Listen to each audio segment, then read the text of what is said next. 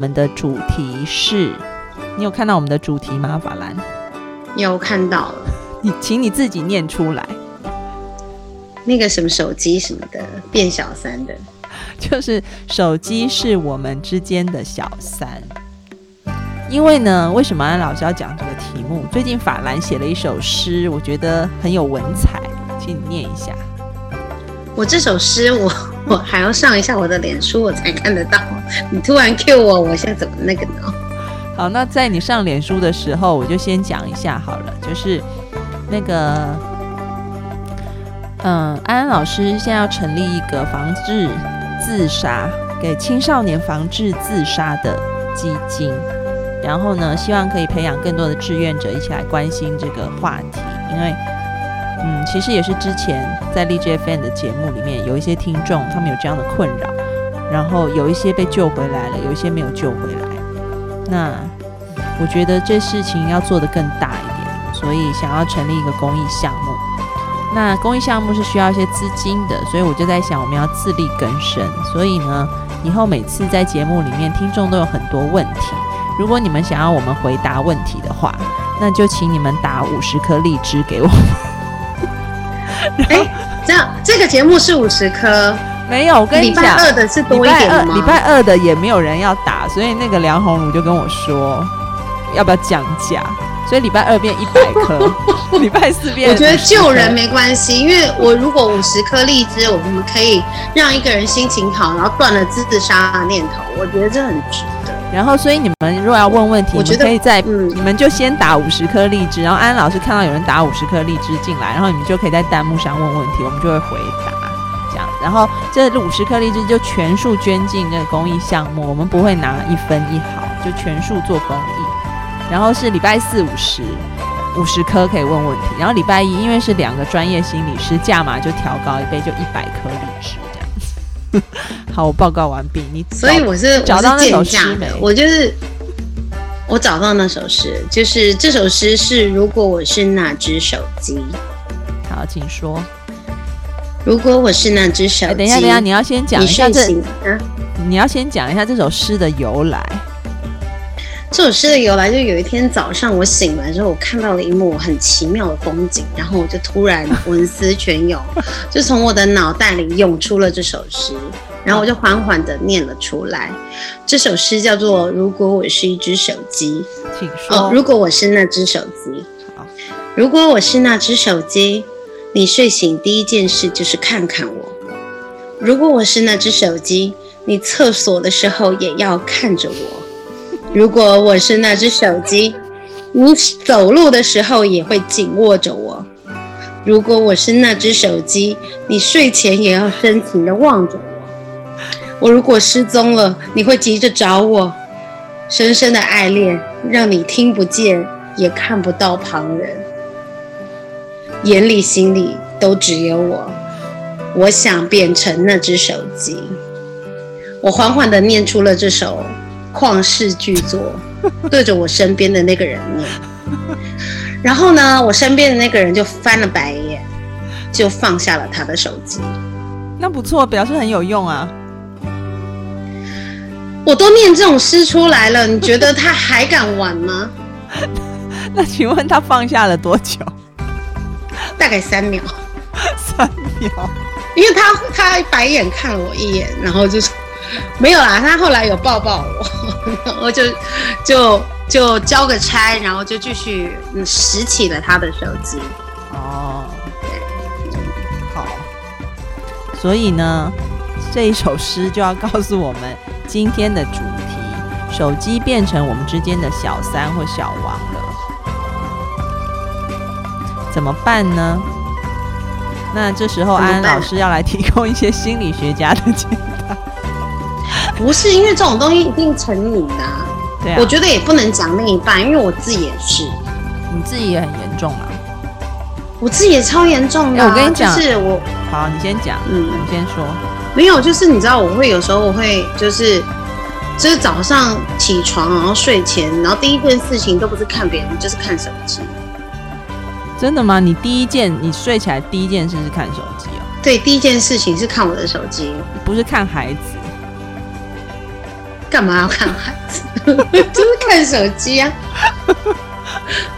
不是孩子有什么好看手机比较好看？那你凭什么写这首诗给你的那个？不是，所以他也觉得我没有说服力。哦，我是直接看着他继续讲一个，就是我就你知道这是一个拟人化的，嗯，不是你把自己领悟，就是当成那个物品。你看，如果今天你的另一半把你当成那只手机，你会不爱他吗？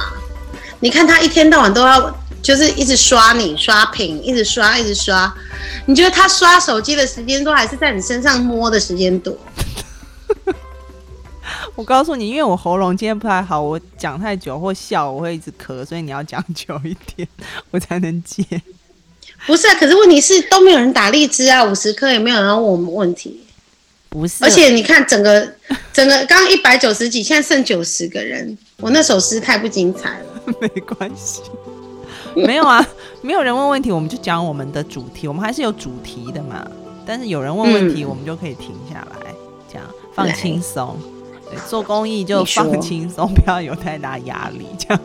真的，我不想说梁红茹老师。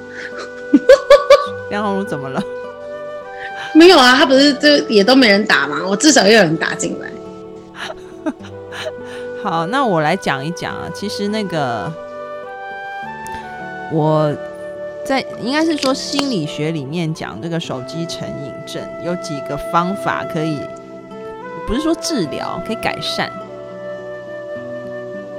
那这个改善的方法呢，其实，嗯，简单来讲，若归类一下，就是提高障碍，然后呃减低诱惑，然后以及这个呃。我现在想一个名词，我一个一个来讲好了。就其实你要放下手机是很困难的，所以呢，基本上后来心理学家也很少叫你说你不要玩了，因为知道你叫人家不玩是不可能的。因为其实很少人像我一样啊，你知道，我妹也觉得我很奇怪，就我没有装行动网络，所以我只有在有 WiFi 的地方，我才可能收到讯息。所以我平常就不会那么常看手机，然后，嗯，只有工作的时候就拿来当成一个工作的工具，不是说一定要睁开眼睛就要看，或者是睡前一定要看，不是这样子。但是很少人能做到这样子。就算我们苦口婆心一直教人家说你们要很少用啊，但是他们不会听。所以后来心理学家也退而求其次，想到一些比较简单的方法教大家。第一个就是你要提高障碍，这提高障碍的意思就是，请你用网页登入，嗯，你懂吗？网页登入，就比如说好了，嗯，微信其实可以用电脑网页登入，也可以用网络登入的，你不一定要装一个微信在那里，就是不是那么的随手可得。像台湾，我们就比较常用 Facebook，那你不一定要装一个 Facebook 的 APP 在你的手机上，你可以把它取消，然后你都改用登入的。就比如说像我买淘宝好了，我发现如果我下载一个淘宝的 APP 在手机上，那我看到它，我就会想要点进去啊，点进去我想就是就会想要点去观看那些商品。但是呢，如果 如果我今天把这个 APP 就是删除。然后我要买淘宝的时候，我就是透过在百度上，然后搜淘宝，然后再从淘宝的网页进去的时候，你相对来讲就是提高了进入的障碍，你使用的时间跟次数就会减少。所以不是说让你不用，而是你要提高那个困难度，这是你可以做到的吧？把一些 A P P 给删掉，改用网页登录的方式。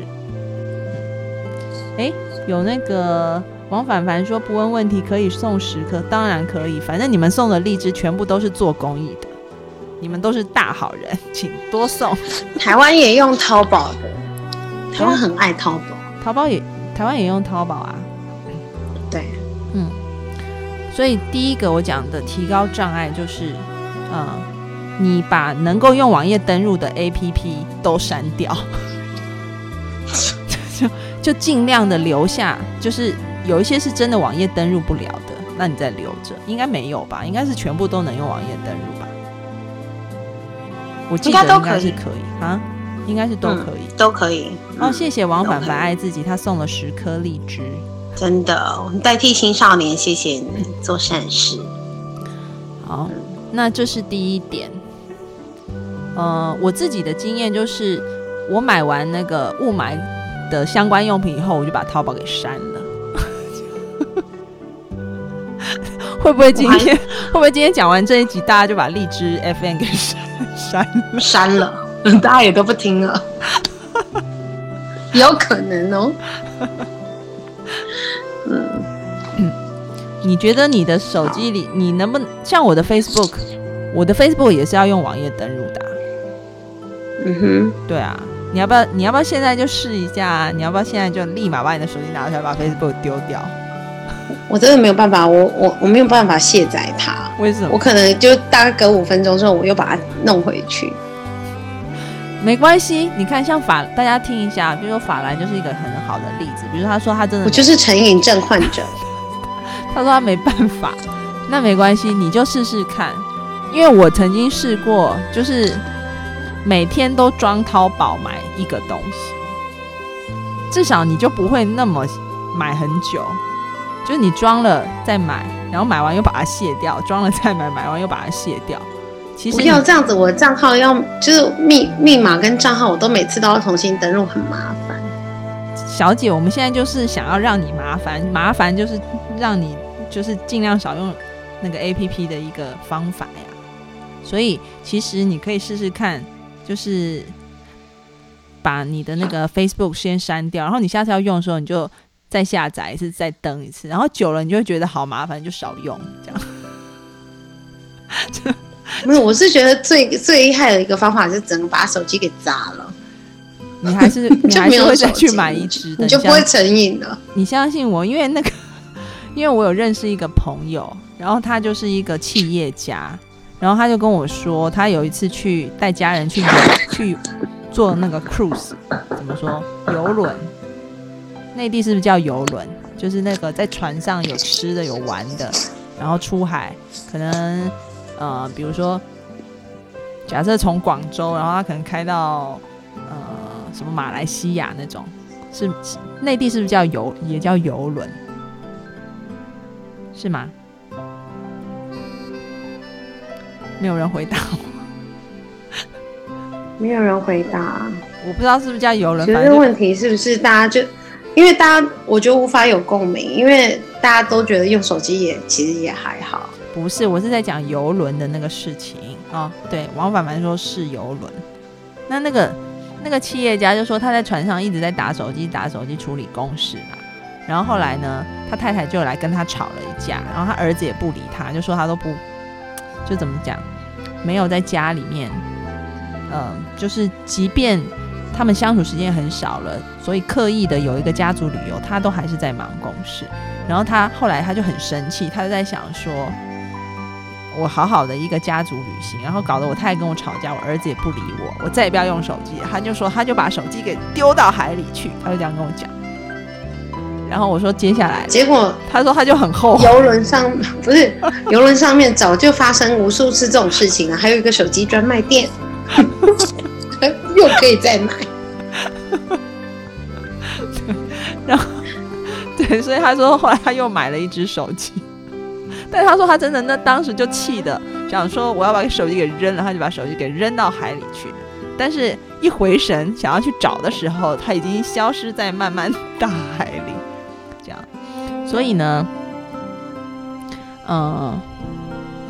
哎，像王凡凡就很好，他是一个很好的榜样。他说他跟他先生一起出去吃饭，他都不用手机，他也觉得不好意思用，就很好。嗯，王凡凡说，但是不是因为现在大家聚会啊，真的每大家就是坐在一个餐桌上，就一群人哦，然后都在看自己的手机，然后大家也不交流了，而且明明在同一个餐桌上，然后都在那个就用手机聊天，不是觉得有病吗？真的，我们都已经坐在同一桌上面了，然后大家就一直在看刚才拍的照片，因为会马上上传嘛，然后大家就在那边按赞啊，然后觉得，呃，就是在底下一直留言，一直留言。我说我们人不就在这了吗？为什么我们要用这种软体聊天？然后有时候会觉得很，手机固然很方便，没错，但是我觉得人与人之间的那种直接的交流变少了。是啊，我觉得不只是跟另一半，还有跟朋友，所以更要从自己做起。就是我，我这次过年也很有感触，就是家家亲戚在一起吃饭，然后很多人都在划手机，然后我就说你们可不可以先把手机放下来，就是大家好好的珍惜吃一个团圆饭，不然未来真的很像《阿凡达》那个电影里面，就是大家都在一个虚拟世界里面，他现实世界可能就是躺在那边，躺在一个舱里面。根本就没有任何动作，但他在虚拟世界里面很快乐。其实这个会有一个问题，就是说，他会在现实世现实世界，其实这是一个怎么讲呢？它是一个恶性循环来的。就比如说我们在看一些青少年自杀的 case 里面，特别是那种他因为在现实生活里面他没有朋友，所以他可能就打游戏，他很沉迷。那因为他觉得在游戏里面他有朋友，然后有人可以支持他，所以他就会更沉迷。那呃，但是你说手机不好吗？其实相对来讲，在某一种程度上，它是提供了给他一个心灵的慰藉。但是也就是因为这个慰藉，让他更没有办法回到现实生活里面。他在现实生活里面，他就更不想要跨出那一步去交朋友，然后遇到挫折也更不想去解决。因为他觉得我到虚拟世界里就好了，所以我觉得还是重点是你怎么样平衡。你可以有一个虚拟的东西提供你某种程度的满足，但另外一部分不是因为你有了这个就让你完全不活在当下。因为毕竟人还是肉做的，我们还是活在一个现实的社会里。所以如果你可以很悠哉、很悠游两边的话，我觉得是好的，而不是说你现在好像只能在某一个。位置上，另外一边顾不了了，那要你回到那个现实社会的时候是很困难的，那这样又造成一种障碍，所以我觉得不是说不用，而是说怎么样用的很健康。比如说，我是觉得，嗯嗯嗯，你说你说，嗯，然后，呃，你我一下被打断，我忘了，你讲吧。啊，没有啦，我是觉得就是，就像你讲的，取得平衡啊，就比如说。要吃饭前，你就准备一个篮子，然后请大家都把手机丢进去，然后就这段时间好好的吃顿饭，都不要看手机。嗯嗯，或者是你跟你的另一半。哎，就是，他真的很爱看手机，或者是怎么样的话，你就约跟他约定，每天晚上要播个半个小时的时间，都是两个人不用手机，一起做某一件事情，比如说一起看个电视，或者是一起听个音乐，或是一起呃聊个天，然后就是做一件事情是专专心心在对方身上的，然后其他时间其实你可能就可以释怀一点。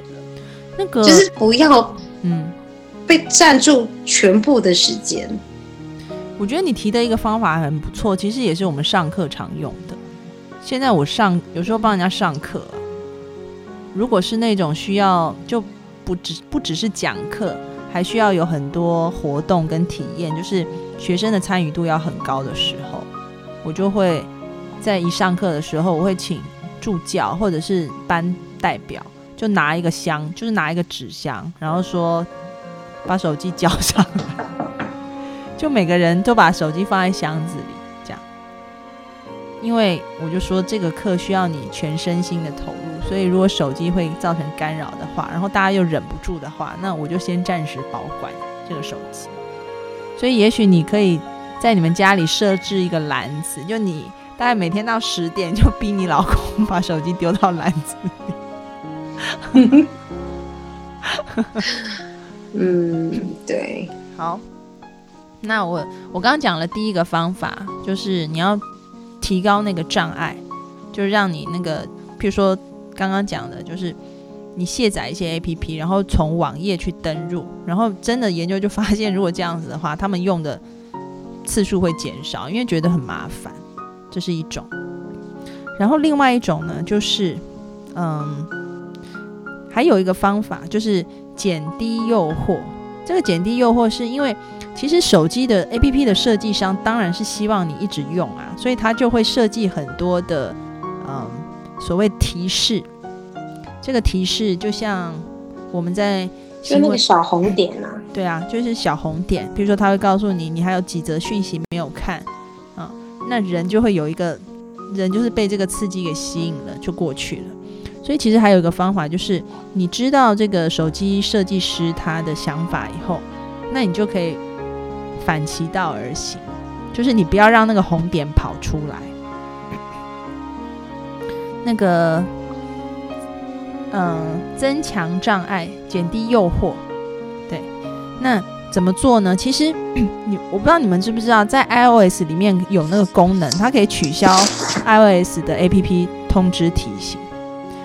安卓系统里面也有，你到你们到设定里面去，设定里面可以封锁消息的。所以其实你自己就现在就可以，然后你现在其实就可以拿起手机去改你的设定。好像在，因为我不是用苹果，我不知道苹果要怎么用，但是安卓我知道，就是在设定里面就可以用。所以你用了以后，你不是不能用。那个手机你还是可以用，你还是可以用 A P P，只是它就不会一直出现小红点，因为人一看到红点就想要去按，你就会增加了很多在手机上的时间。后来他们就发现，只要人每一次被小红点吸引，你就差不多要浪费一个人平均要浪费二十五分钟，那你很多的精力啊、专注力都被打乱了。所以呢，取消那个诱惑，现在大家就可以做。今天听完节目，你们就可以。到你们的那个，如果是安卓系统，就到你的设定里面去改一下；如果是苹果系统，我记得苹果，嗯，他们自己在那个建，就是你下载 A P P 时，好像就是可以有一个有一个选项，就是你你不要他发通知给你的那一种。所以其实它是有这样功能的，只是大家没有用到，可以现在开始用起来。那就有光说，那就收不到安安老师的通知了，那也没关系啊，你就。每周二四八点半就上来等就是。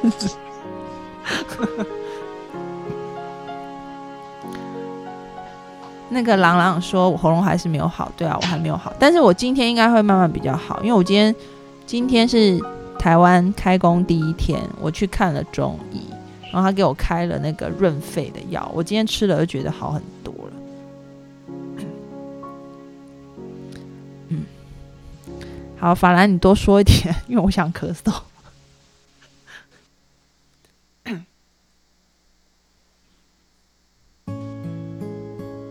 哎，瞬间广告了一波，瞬间广告了什么东西？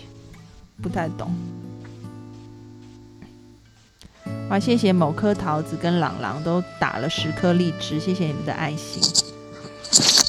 你们的荔枝会被送到青少年公益基金里面去。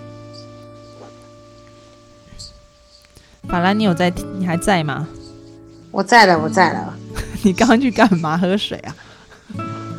没有，刚才就突然去调整一下东西。好了，可以了。你知道我刚刚讲什么吗？对你来讲很重要的讯息耶。该不会又帮我宣传我的电影了吧？当然不是。我讲的是，我考考你要怎么样关闭那个手机的通知功能？没有啊，我知道啊，你知道啊？哦，对啊，那你知道？我跟你讲，你没有做吗？我跟你讲，我我有啊，我有，我已经关闭了很多就是提示功能了。嗯嗯。然后我每次就是一打开，里面就几百个讯息，很恐怖。嗯嗯。但是还是。对啊，还是没有用。我觉得，我觉得最直接的方法就搬到深山里面，都没有讯息，因为收不到。就是当野人，然后你跟你另一半感情就超好，因为他什什么都没有，他只能看你。然后，那我刚刚讲了两个嘛，一个就是说你要增加那个障碍，然后第二个就是说你要增加，你要减少那个诱惑。减少诱惑里面，除了你可以把那个就是。很多消息的通知屏蔽掉以外，还有一个就是，你可以把尽量把不要用的 A P P 都删掉，因为你可能会想说，我尽量多装一点 A P P 好了，要用的时候可以用，很方便。但是就如同我刚刚讲的，人是很容易被东西吸引，看到你就想进去的。举个例子，比如说你本来肚子不饿的，你看到桌上有食物，你好像就想吃，你也不知道为什么，人就是会这样子，看到了心就痒，就想。所以呢，你尽量让你开手机，你的手机里面就看起来空空的，就没什么 A P P 的话，那就会好很多。真的啊，好。所以，比如说像。呃，有一些人他可能像我，我就说我买完淘宝我就把淘宝删掉嘛，或者是我可能因为呃台湾是用那个谷歌搜寻，那我就不会又装一个谷歌的 email，又装一个谷歌的搜寻，又装一个 Google Map，我不会那样做，这样变得我的手机上面就会有很多 A P P，我看了就会想用，我可能就只是装一个 Google Play，那我需要用的时候我再点进去，再透过网页去搜其他的功能。这样那我就会很少很少用，这个也是一点。就你要把一些你平常觉得你可能是为了方便，你放了很多 A P P 在你的页面上，但其实你要想，每个页面就像是一个食物一样，你想要减肥，但是你一看你又很想吃，所以不如把它删掉。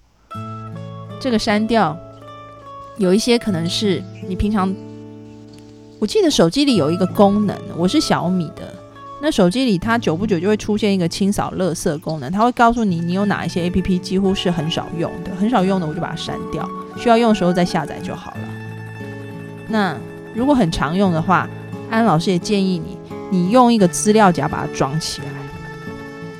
呃，你知道在手机里可以设一个资料夹，把很多 A P P 放在里面的吗？就是等于是你又增加，对啊，等于你增加了一些障碍给他，那你你就不会。只要手机一跳出来，你就想按，你就看到一个黄色的，或者是一个资料夹，你还要点进去再按，你就自然而然，就像你把菜放到冰箱里，你看不到它，你就不会那么想吃它。所以这也是减低诱惑的一个方法，或者是增加障碍的一个方法。好，所以今天安安老师教的是非常实用的东西。就不要再打高空，叫大家把手机丢掉，或者是睡前不要开手机，因为我知道你们都做不到，所以就退而求其次，教一些比较简单的方法。我不知道为什么今天这个题目让我觉得我聊的好想睡觉，不知道听众是不是有一种助眠的感觉？是不是因为我的那个声音太平？平庸了，因为我觉得这个话题引不起共鸣，因为大家都还是很喜欢用手机，大家没有想要学怎么戒断啊？我怎么一直要教大家怎么戒断？没有，是因为我看你写的那个诗好像挺心酸的嘛，我就来教教大家呀。没有，这个叫他们说这个叫甜蜜的靠北，什么意思？靠北，靠北，我不知道内地听不听得懂，内地听不懂啊，你要解释一下。靠北的意思就是。我我那怎么讲啊？就是埋抱怨吧，埋怨吧。你所谓甜蜜的靠北的意思，就是说你你在就是你抱怨你先生只看手机不看你，但是你心里觉得很甜蜜，是这样吗？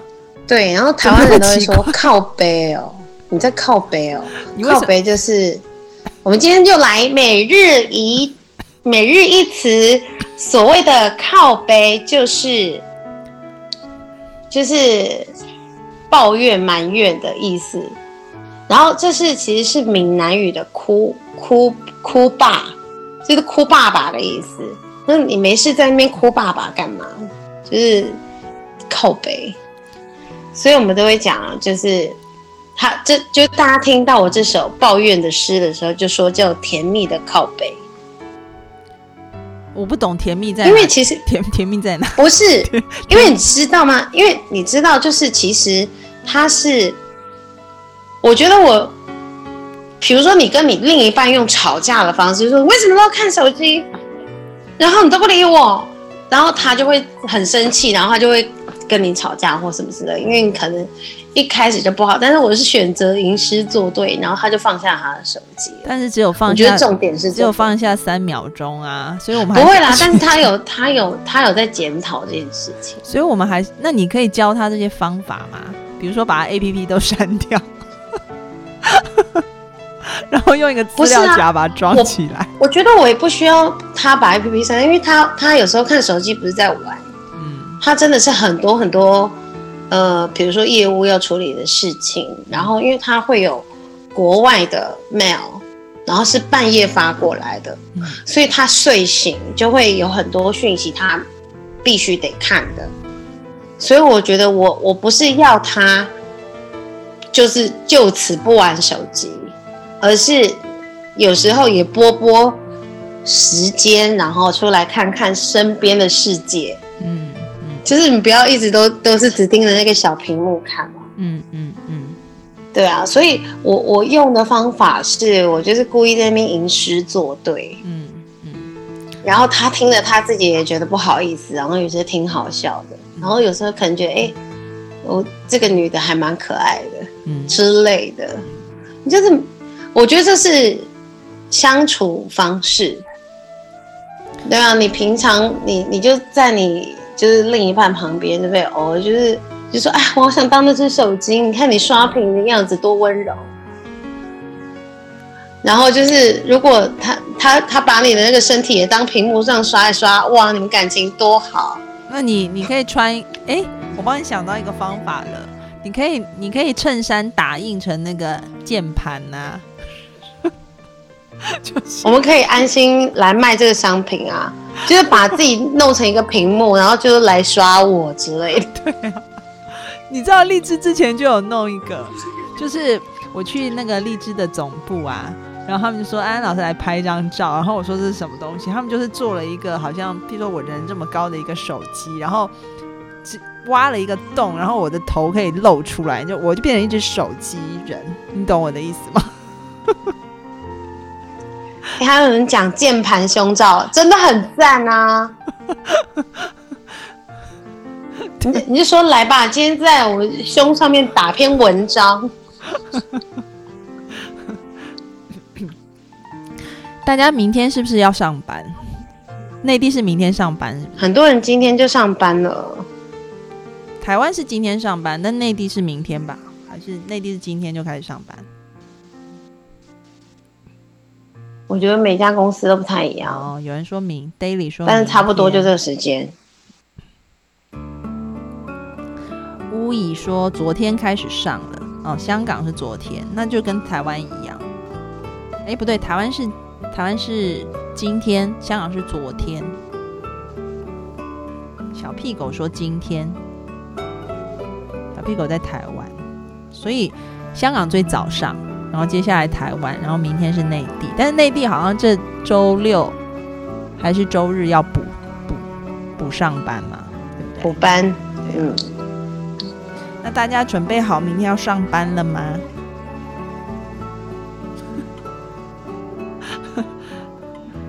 桃子说他是大学生，还在放假。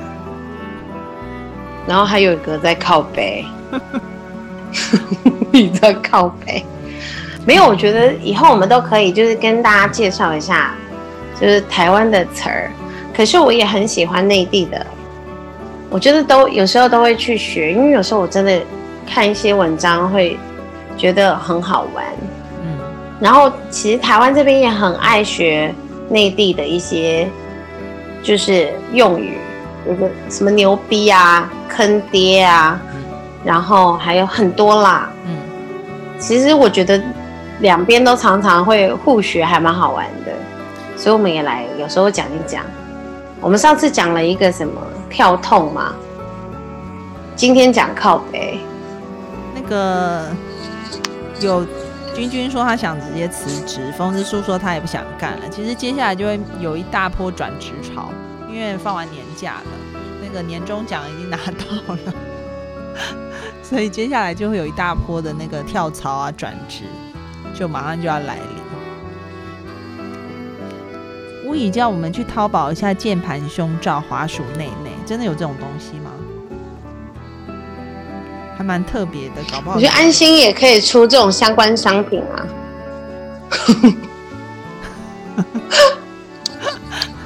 这根本是情趣用品吧？对，键盘胸罩挺好。安安老师要提醒一下大家，明天因为大部分的听众朋友是内地的，明天要开始上班。那明天早上的话，嗯，今天早上、今天晚上早一点睡觉，早一点把手机关掉睡觉啊，因为听完我们的节目就可以差不多了。对，就是因为明天要开始过上班的日子，那。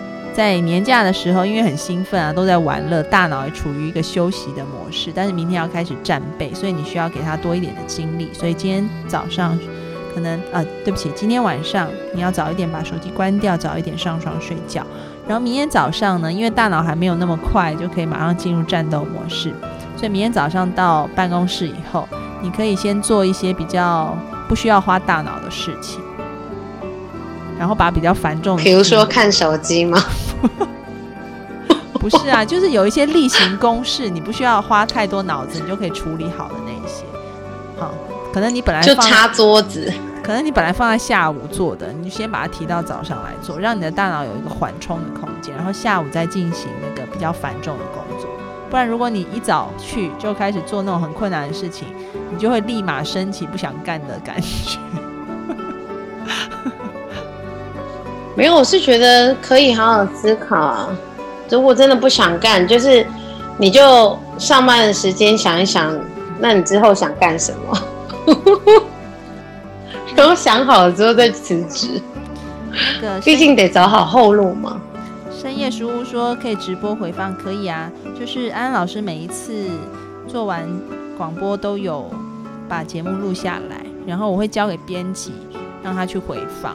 但是我们的编辑因为也在放年假，所以应该过年这段时间他都没有回放，可能等到明天上班以后他就会回放了。这样，所以我们上次的也都没有回放，对不对？没有，但是都有，我都有录下来，都已经寄给编辑，但编辑也在放年假，所以可能都要等到他们上班。我们的编辑也很辛苦，我们就让他好好休息，大家就忍一忍。哎，我今天发现我真的吃了润肺的药好很多哎！我前几天直播我都觉得我的肺快要从嘴巴里跑出来了，就要一直忍耐才能不咳。今天就好很多。那个，所以大家在北京要常吃润肺的东西，比如说罗汉果啊、麦门冬啊这种中药啊。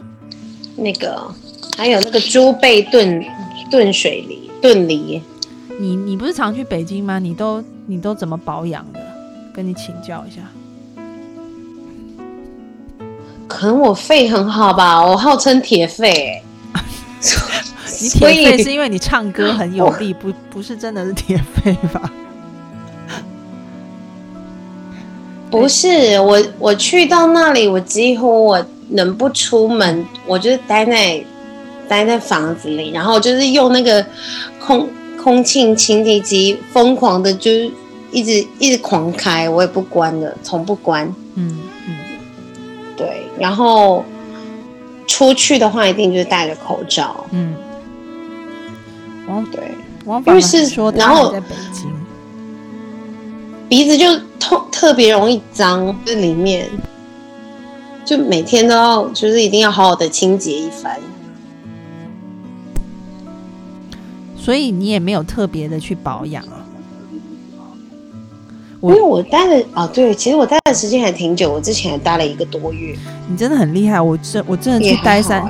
听众朋友，我不知道你们如果有听上一集的就知道，我上一集之前就是礼拜二的时候，我早上在咳血，就是整个卫生纸上都是血，然后我在想，我才去北京三天，怎么会这样子？也太可怕了。你是在演琼瑶剧吗？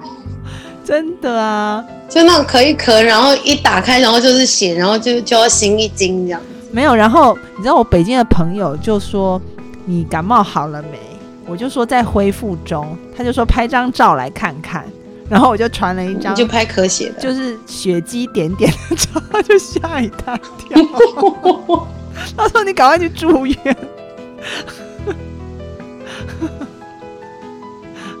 然后我就说，我也不知道怎么会咳血啊。然后结果后来另外一个北京朋友，他就有给我一个秘方，他的秘方非常的好笑。我的北京朋友他也是广州过去的，然后他他也跟我一样肺很差，所以他也一直咳。他就说他刚开始也会咳血，现在都比较不咳了。我说为什么？他说你想要咳血的时候，你就深呼吸把它压下去。这就是他的秘方。他说可小力一点，血管比较不会破。这样。我 没有，因为安安老师。之前曾经得过 SARS，对，因为我以前所以他的肺其实是有受过伤的，所以我的肺，所以他对他特别容易。但是我跟你讲，因为现在那个为了要为了要，因为听众朋友常常讲北京雾霾很严重，我没有实际经历过，我不知道。我这次去我知道了，那我是很喜欢保养身体，所以我现在决定要来研究。怎么样对抗北京雾霾的保养方法？哎，你知道吗？我我这次，嗯，我上次去北京，嗯，然后呢，我去见了我先生的姑姑，就是两，就是两岸隔离了很多很多年都没见的，嗯嗯，姑姑，嗯。他们就是从小都生长在北京的，嗯。然后你知道我我姑姑都八十了，她肺也好的很，也不咳。所以我觉得应该真的是适应的问题，就是你不适应，不是他们的雾霾？也不是这么说，因为其实，嗯。这样讲好了，呃，现在医学里面讲一种东西叫外基因。其实这个外基因不只是在身体，在心理上面也很适用。也就是说，以前我们讲的都是，嗯，怎么讲？举个例子，外基因这个概念就像是一颗种子丢到土壤里，有一些种子它会长得很好，有一些种子它就长得不好。为什么？是因为它本身的基因可能就是不一样的。但是呢？在这一些可能不好的基因里面，如果你给它某一些养分，它可能又可以长很好。所以，我们就会发现，身体的健康或心理的健康，它都是一个所谓外基因，也就是你本身可能基因上带有某一种条件，但是这个基因会不会显现，它是其实是透过外界的刺激发展出来的。所以，可能在一些人，我们假假设心理健康好了，不好意思，我咳一下。假设心理健康好了，有一些人可能在家族遗传里面，他就有忧郁症的历史，所以他的家族里面是带有忧郁症的基因的。但是你说是不是他每一代都会发忧郁症？其实不一定，因为外基因的概念就是，你就算你这颗种子是有某一种基因的，但是是不是落入了适合这个基因生长的土壤，才会让这个基因表现？所以可能你有抑郁症的因子，但是。你这一辈子，你有假设啊？你有常常在听 安安老师的心理课，或者心安理得，然后也常常啊 跟自我对话，然后常常注意去保养自己的心理健康的话，你等于是把你外界的那个刺激给隔断了，你就不会引发你那个基因发出来。但如果你本来就有这个基因，然后可能你又是。从事一个非常高压力的工作，然后又没有运动的习惯，啊，然后 等等等等，那你这个基因就很容易就会爆发出来。所以倒不是说，嗯，比如说他的妈妈就是适应了或者怎么样子，也许在他们的家族基因里面，他的肺就是特别好的。那他也是，就是你给他，你所以你常会看到有一些人说他。乱吃乱喝，然后抽烟喝酒，从来不运动，身体还是很好。有些人很勤快的保养，他身体还是很差，可能跟基因有关系。那这个基因是不是会发出来，又跟你你那个基因到底会被什么引发又有关系了？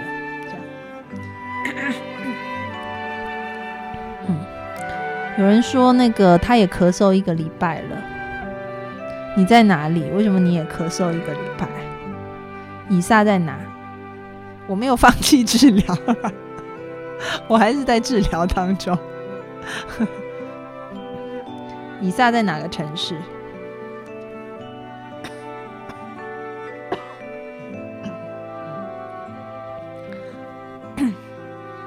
法兰，你说说话，我现在要咳一下。哦，海南文昌，文昌走地鸡是不是？是文昌走地鸡吗？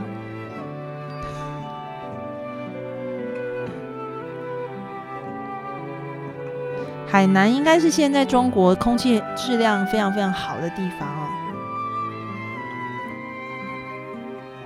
我以前去过海南一次，然后我记得一下飞机，导游就要带我们去吃文昌走地鸡，是不是就是那个伊莎住的地方？哦，对，没错。那个巫乙说，基因的确是很重要。对，那但是如果你发现你家族可能有某一种基因的话，那你就要知道说，哎，我我我如果有，你可能就要去问医生啊，或者是问专业的人士，就说如果我有这样的基因，我要怎么样去保养，才可以让这个基因不会显现出来。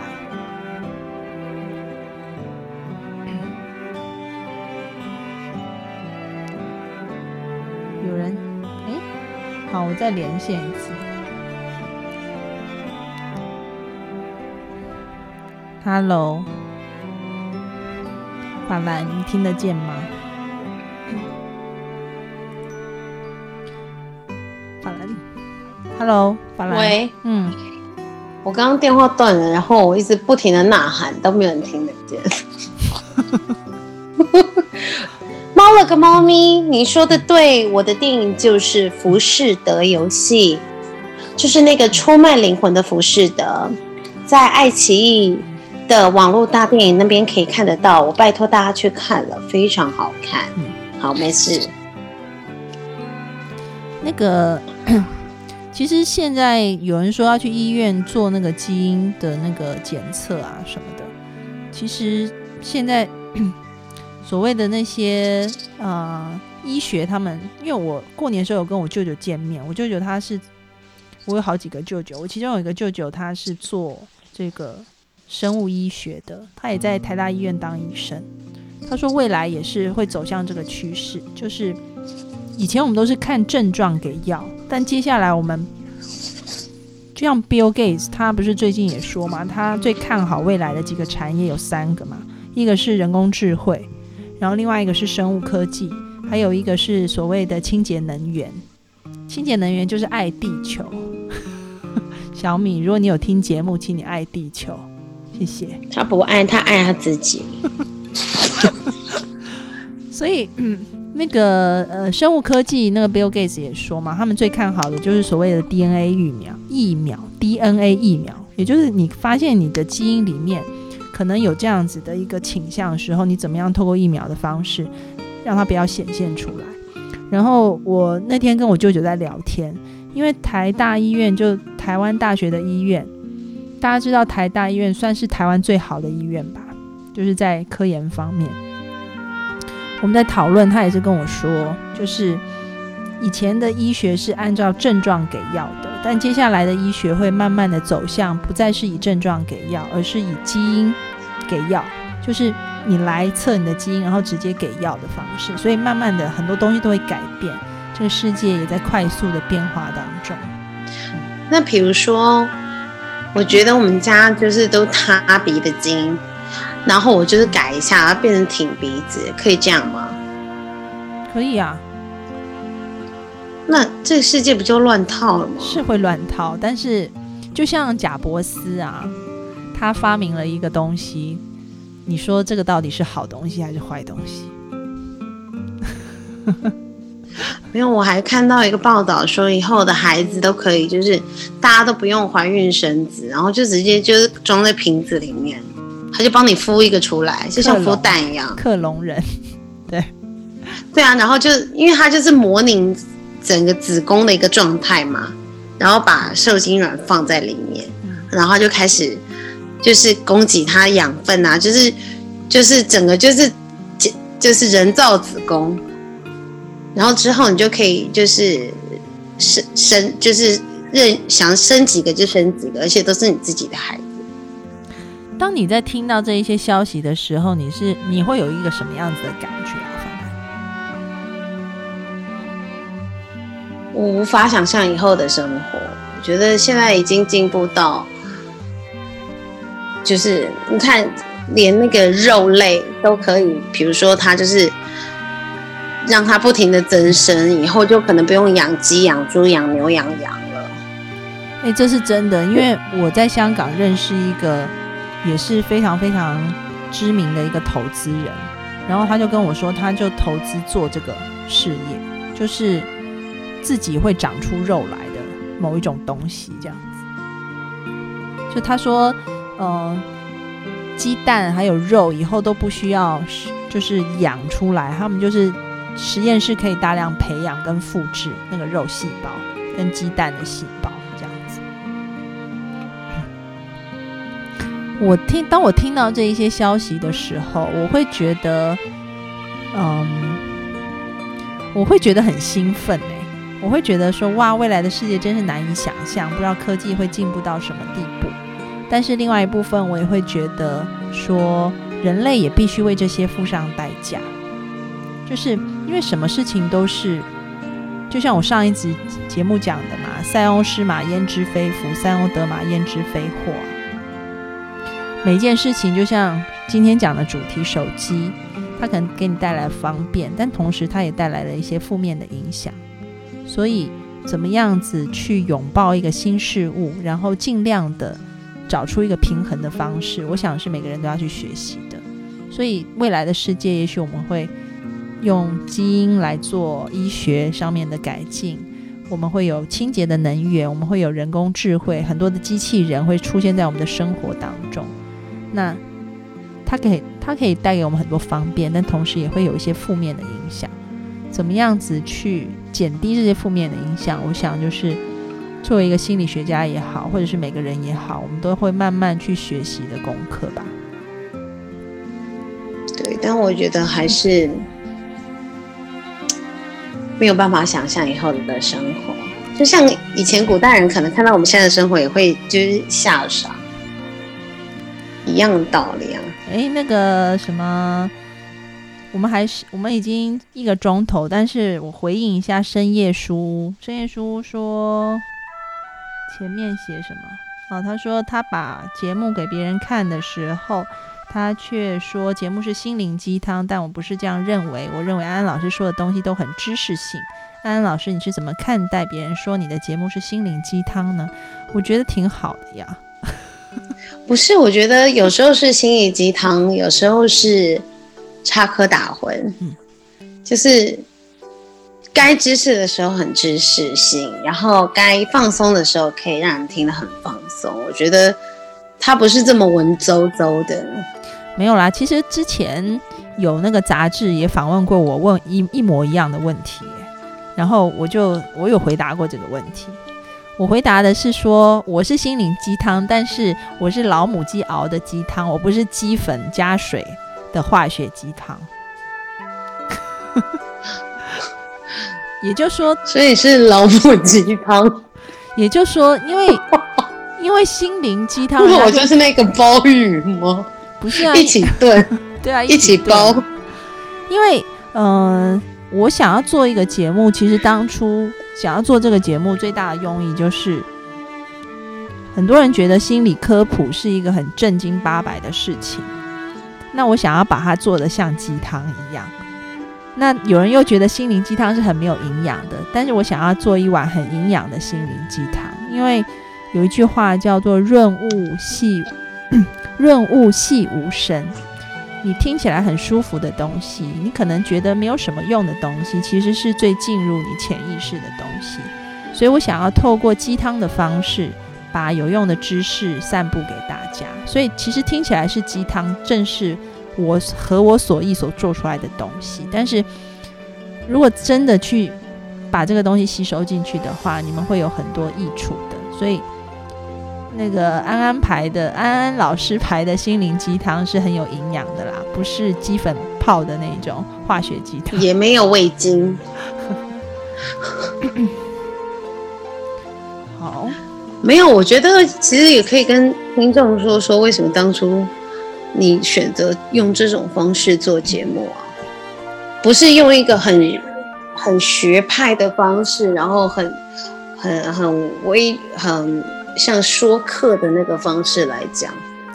不是因为说课，我在学校已经说了呀，我我在大学也教书嘛，那。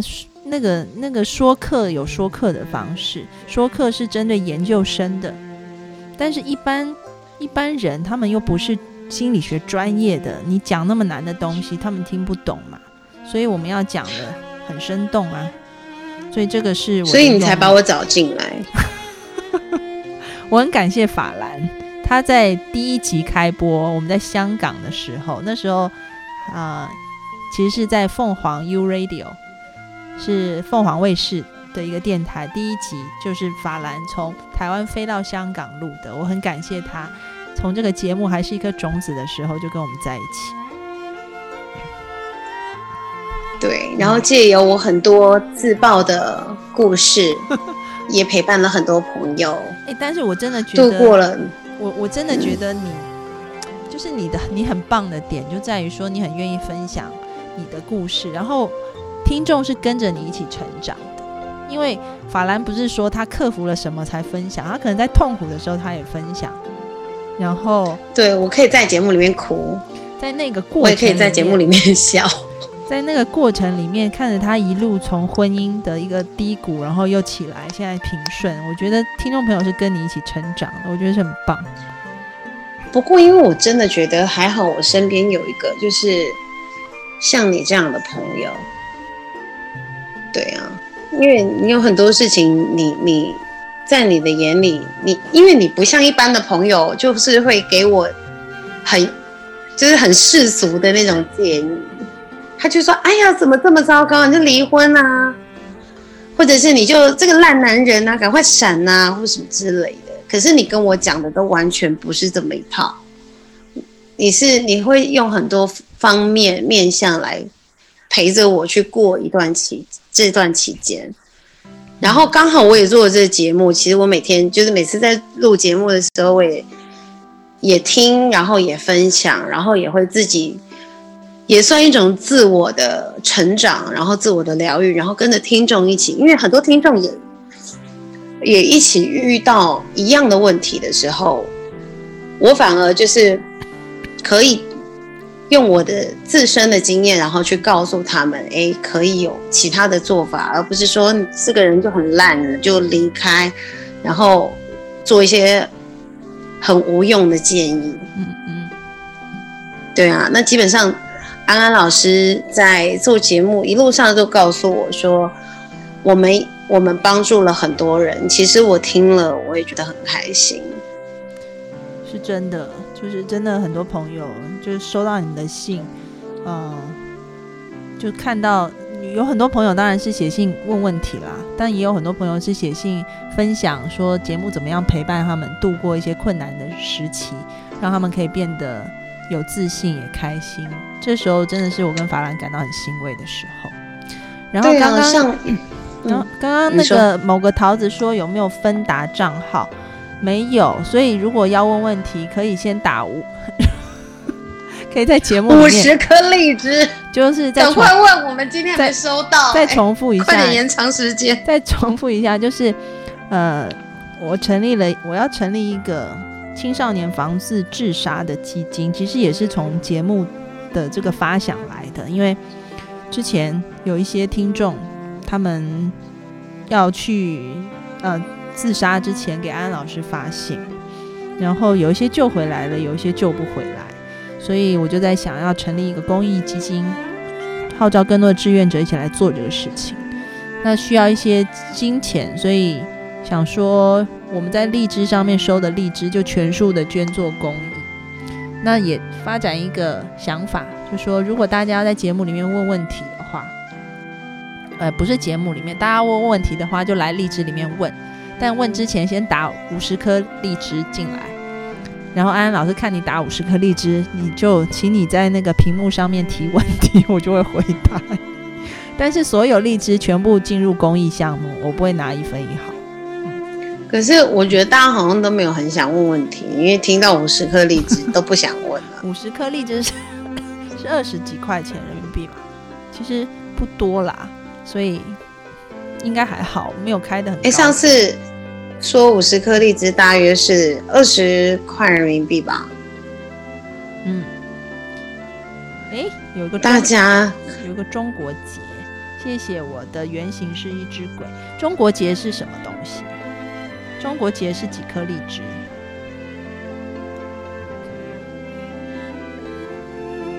什么叫中国结？没有啊，有人送。哎，喂。他给了我们五十二颗，你要问什么？你快问，我好开心哦！啊，无一有问题。哎呦，为了你延长时间，你快点，我可以不睡。你要问我什么？你快问。要狂打，狂打！天哪，我天哪，我手机坏了吗？我好多颗哦。啊，谢谢巫医，你很有爱心。然后你想要问什么问题呢？真的，我什么都回答你。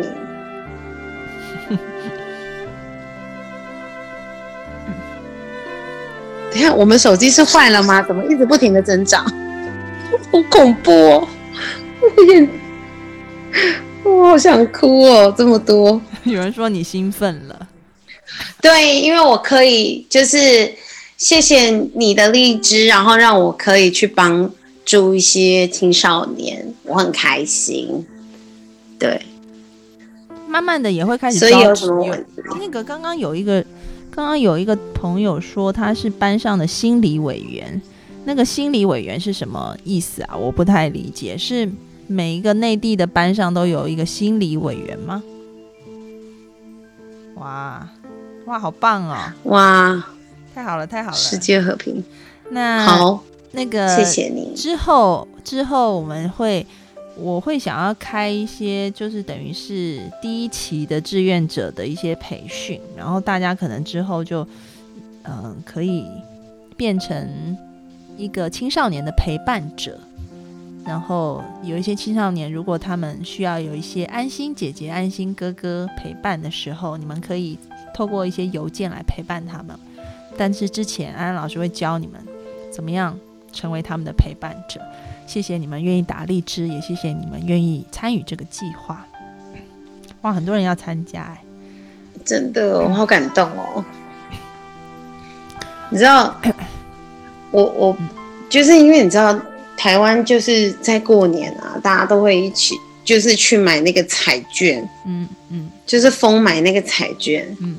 然后我的小孩就问我说：“妈妈，如果你中了十亿？”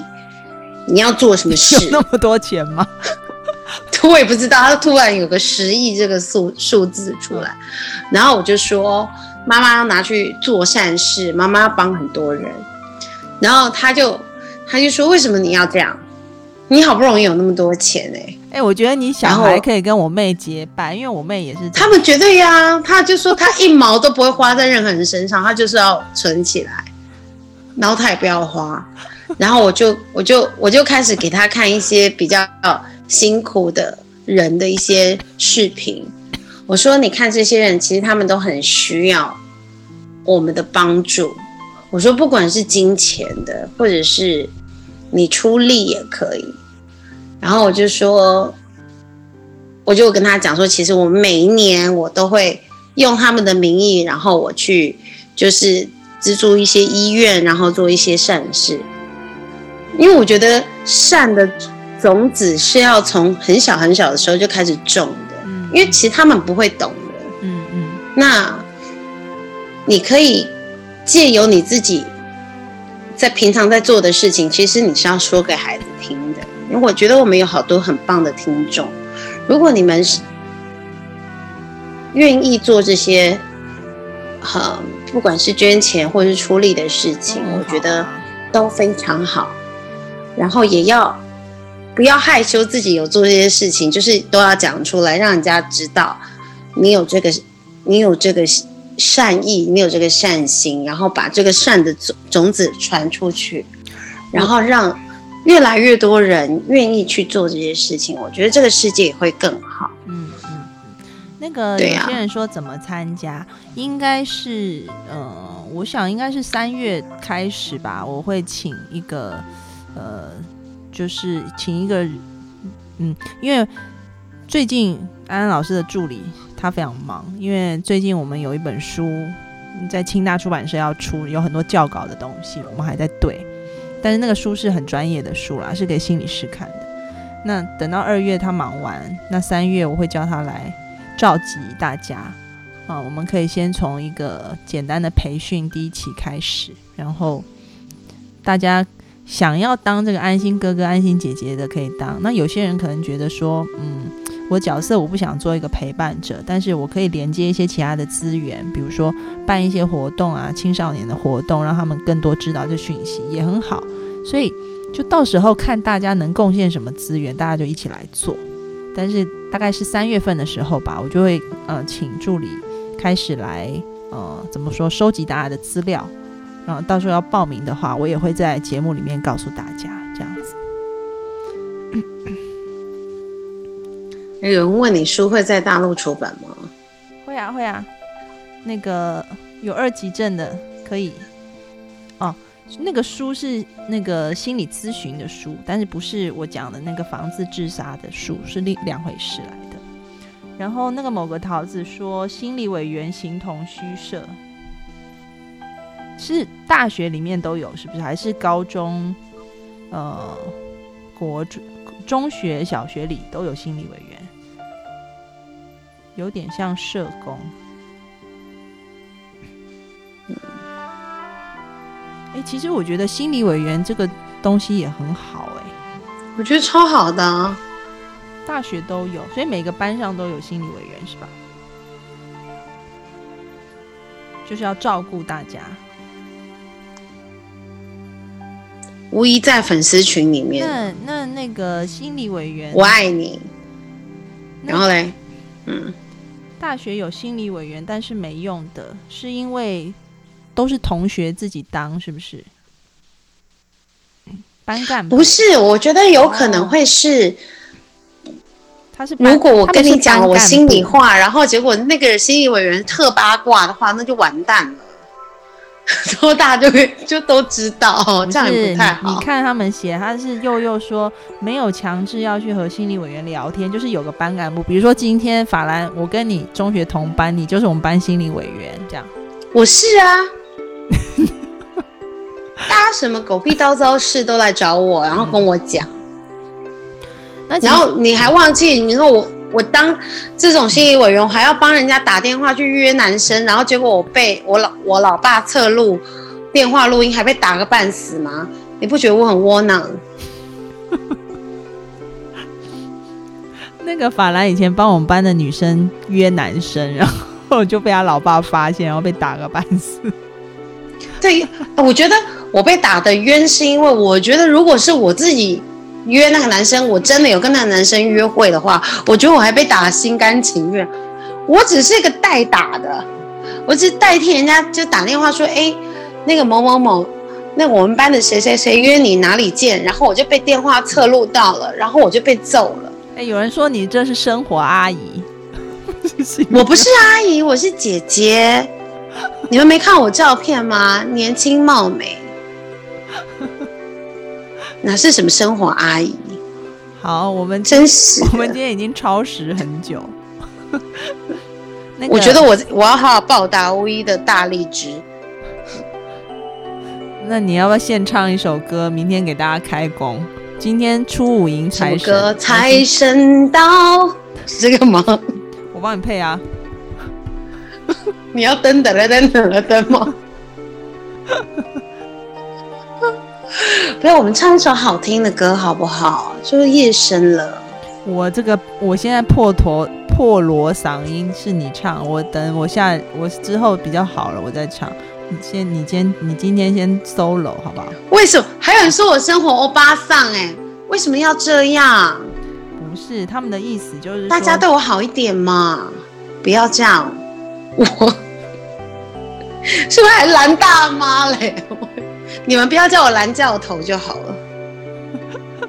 好了，快点唱唱唱唱一首歌，然后我们就要结。大家可以点歌，我们今天愿意为了巫医，然后唱一首歌。卖巫医点歌好了，因为今天巫医巫医你点歌。哎，等下我先跟大家讲一下，法兰以前歌声非常好，他曾经还在什么以前？不是，就是说年轻的时候，曾经还有非常什么叫年轻的时候？你越描越黑。曾经还有很知名的那个，就是在台湾很多歌手都是餐厅出来的，就像。类似以前超级女生不是都是在后海的那些酒吧唱歌的人出来的吗？以前台湾台语歌啊？好，那你唱一首台语歌。吴医生要唱台语歌，唱啊！我不会台语歌啊！乱说，随便将会来两首。可是那个我不是很会哎。你妈妈都常常在唱，怎么不会？我妈，我妈不是很爱唱啊，我妈都唱国语的，不对，普通话的。那你可以唱客客家。你可不可以？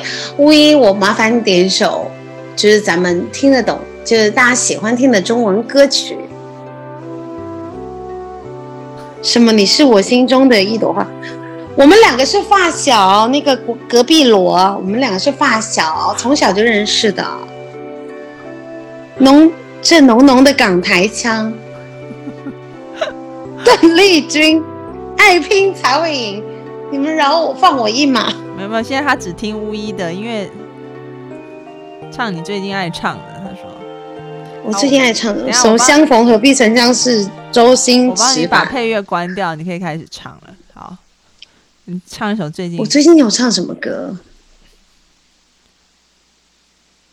啊，你你你你你你你你。你最喜欢张惠妹的歌啊？你唱一首张惠妹。我我没有最喜欢张惠妹，我就离开张惠妹很久了。啊，那没关系，张惠妹在内地还是很红的。那唱一首《听海》好了，因为刚刚我要做直播前，那个我在看电视新闻，就台湾电视新闻报了，好像张惠妹跟邓超合唱了一首《听海》，大获好评。你也来唱一首吧。我有点忘记歌词了。你怎么这么害羞啊？徐法兰一点都不像你，快点！不是，听海哭的声音，可以了吧？我我这边会有回音啊。把副歌唱完。老乡，把副歌唱完。听海哭的声音，叹息着谁又背伤了心，悲泣到天明，一定不是我，至少我很冷静。好了，谢谢你，吴一，我很爱你。好，谢谢法兰。啊，我看到的是假新闻吗？什么假新闻？他说：“我看到邓超跟张惠妹合唱《听还》是假新闻。”哎，不是，啊好像我看到他们有被封杀视频。好，谢谢大家今天的参与。然后我们今天节目要告尾，我下次会，我下次准备歌单，然后我跟安安一起唱。如果你们要听我们唱歌，就请你们打荔枝进来。然后我们荔枝就会去帮助青少年自杀防治，然后我们就不停的唱歌。所以现在又改了是吧？以前是回答听众朋友问题，现在是改点歌时间。可以没有？而且我会挑一首适合你问题的歌，比如说你被甩了，然后我就会唱下一个男人也许会更好之类的。哎，很不错哎，就是你哦，对，法兰用。唱给你听，唱唱就是你你的那个安心信箱唱给你听，法兰版不错不错。那我还可以改歌词之类，就来个极致歌 极致歌王之类的。哦，好，谢谢今天大家的参与。那我们要跟大家说拜拜，预告一下，下周二会有梁红茹。跟我们一起，就跟安安老师一起，两个都是专业的心理。我赢过他了，我们有人打励志他了，看看啊，搞不好下个礼拜 一百颗有人会打的，然后看看下礼拜好有没有人打一百颗来问两个专业心理师问题。那我们下周见。好，我也希望。拜拜。对对对，拜拜。我好久没有，我待会立马去更新。谢谢你提醒我。再见。拜。拜。